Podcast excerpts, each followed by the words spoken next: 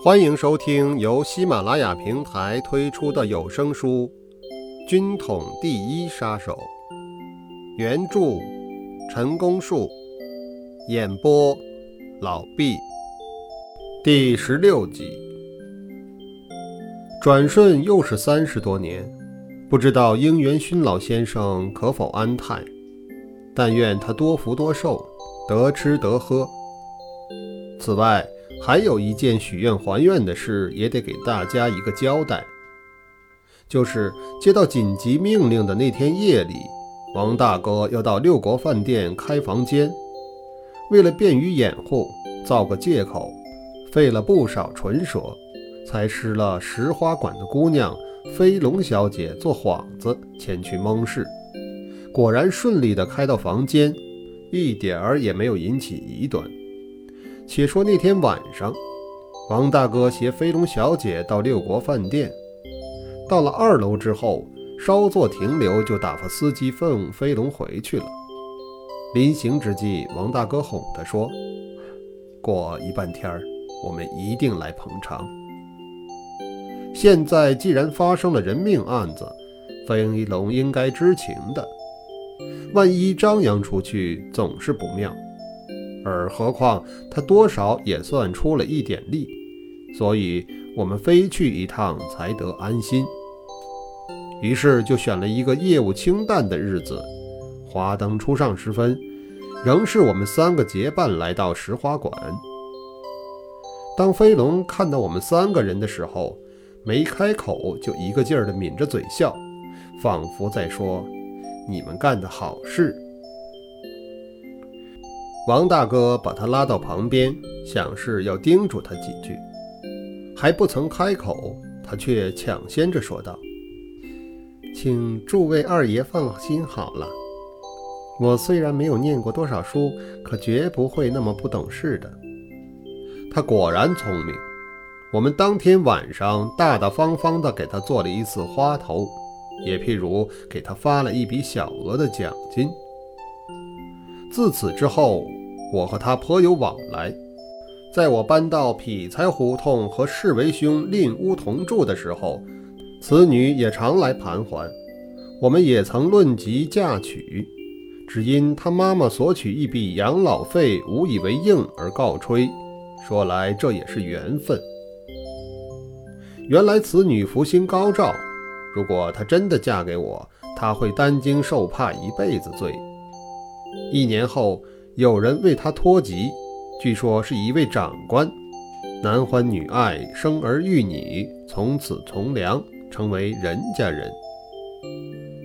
本案至此，只留下一点点遗憾，那就是王天木大嫂去天津搬兵，侯军却因暴病而不能来。当然，在成功的因素中，总免不了有几分侥幸。或者也是半出天意半由人。回顾全局，本案的顺利完成，既没有牺牲，也没有挂误，不曾连累人，也不曾辜负人，真是一件至善至美、全虚全稳的佳构。此后十年中，在我指挥下的两百多件次的行动破坏工作中，像这样完美无瑕的，可就再也没有了。我写这篇东西，事先并没有拿给白世维兄看，因为他在台南，我在台北，平时也很少见面，所以也不曾当面交换过意见。等到传记文学发表了之后，世维兄从台南打电话给我，说是有很多地方是我记错了，又有若干情节被我遗漏了。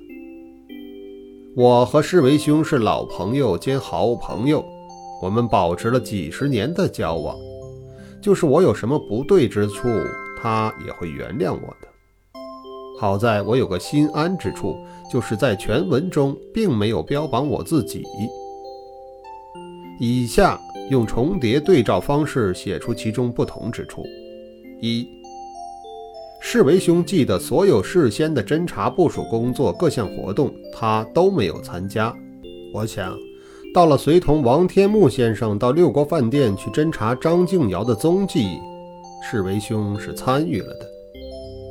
第二，是我派交通员陈国志从北平西城詹坛寺街世维兄家里，请他到北长街十八号北平站当面交付制裁张敬尧的任务给他的，并不是世为兄自告奋勇。这一点说来话长，容将来再加解释。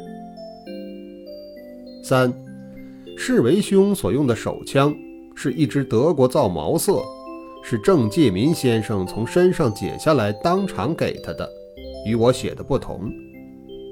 四，世为兄执行工作的过程前后只有几个小时，他根本不知道有期限，的确如此。五。世为兄在六国饭店内的行动，乃至离开东郊民巷使馆区的经过情形，与我记忆的大略相同，唯细节也有些差异。六，世为兄乘车先到西城卧佛寺街七南浦兄的岳父徐梦石家，更衣藏械后，再至临街的安苑胡同北平站书记王云孙家。与我记忆中的先到清华池澡堂，而后同去府右街有所不同。七，郑先生亲临暗院胡同，当面加冕世为兄等，不是在府右街。此外，当然还有些地方不都一样。经再与八十八高龄的王天木先生相印证，他已经印象模糊了，请他再多想想。可是。他说出来的和我们两个又不一样。我自负记忆力不算太差，实在是年代久远了，敬请读者诸君予以原佑有幸。除此，其中并无任何其他利害关系的存在。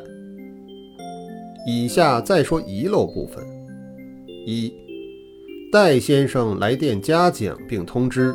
军委会委员长蒋公即将定期召见。二，白世为兄由革命青年同志会会员提升一级为三民主义力行社社员，同时派常务干事肖赞玉先生代表力行社由南京来北平慰问加冕。三，戴先生电令，北平站建立行动组。任白世维为行动组组长。四，上级颁发之奖金，白世维兄个人不受，经批准，购置交通工具，予以增强平津两站之实力。在上级所下的几道制裁命令中，原未分别先后，偶有机会都可以随时随地动手，因为我是实地指挥者。所以我主张把吉鸿昌列为首要。目前的问题是如何展开我们的侦查工作。侦查任务在组织体系上，在实际状况下，自然由天津站负责。可是因新到任天津站长王子香本人尚未进入情况，为了表示他的积极支持与合作，所以指定所属的情报组立即停止其他活动，专责办理此事。于是，请到了情报组组长吕一民和我会晤，并当面交代吕组长听命调配。组长吕一民说话略带天津口音，可是听得出他并不是天津本地人。初次见面，我还不了解他的出身与来历，看上去他的年纪似乎比我要大上几岁，举止拘谨，谈吐斯文，倒像是一位忠厚老实人。他有家小，住在法租界，家里没有装电话，有事找他只有登门造访意图，而我又必须访问他。那是一片旧式里弄房子，一家挨一家，格式都一样。如果不是门牌写得清楚，找起来还真不大容易。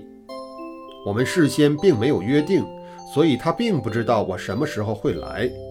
我既然来了。他又不好意思不让到屋里面去坐，可是却一脸的尴尬相。屋子里黑洞洞的，显然是光线不足，再加上一堂硬木家具，相衬之下越发的暗了。也许是有小孩子的缘故，好些个零碎东西，东一堆儿西一摊，放置的非常凌乱，实在不像个样子。怪不得吕组长的脸涨得红红的。不过对我来说，这都无关紧要。我们略事寒暄后，就直截了当地进入了谈话的正题。首先，我又重复地说明了我的任务与职责。随即，我再把上级的期望扼要地传达给吕组长，请他了解。然后，将以往和王子香站长谈论过的有关吉鸿昌的一般情况略为简报，也希望吕组长有一个正确的认识。我要求吕组长协助的具体项目有三。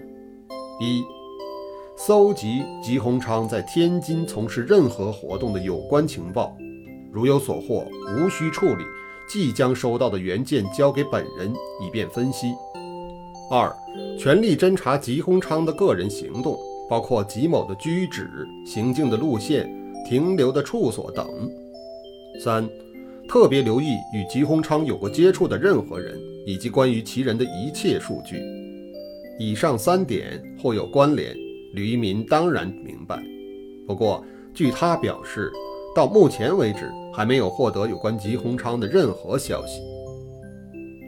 吕一民承担了侦查任务，我回到北平处理北平站站务。第十六集完。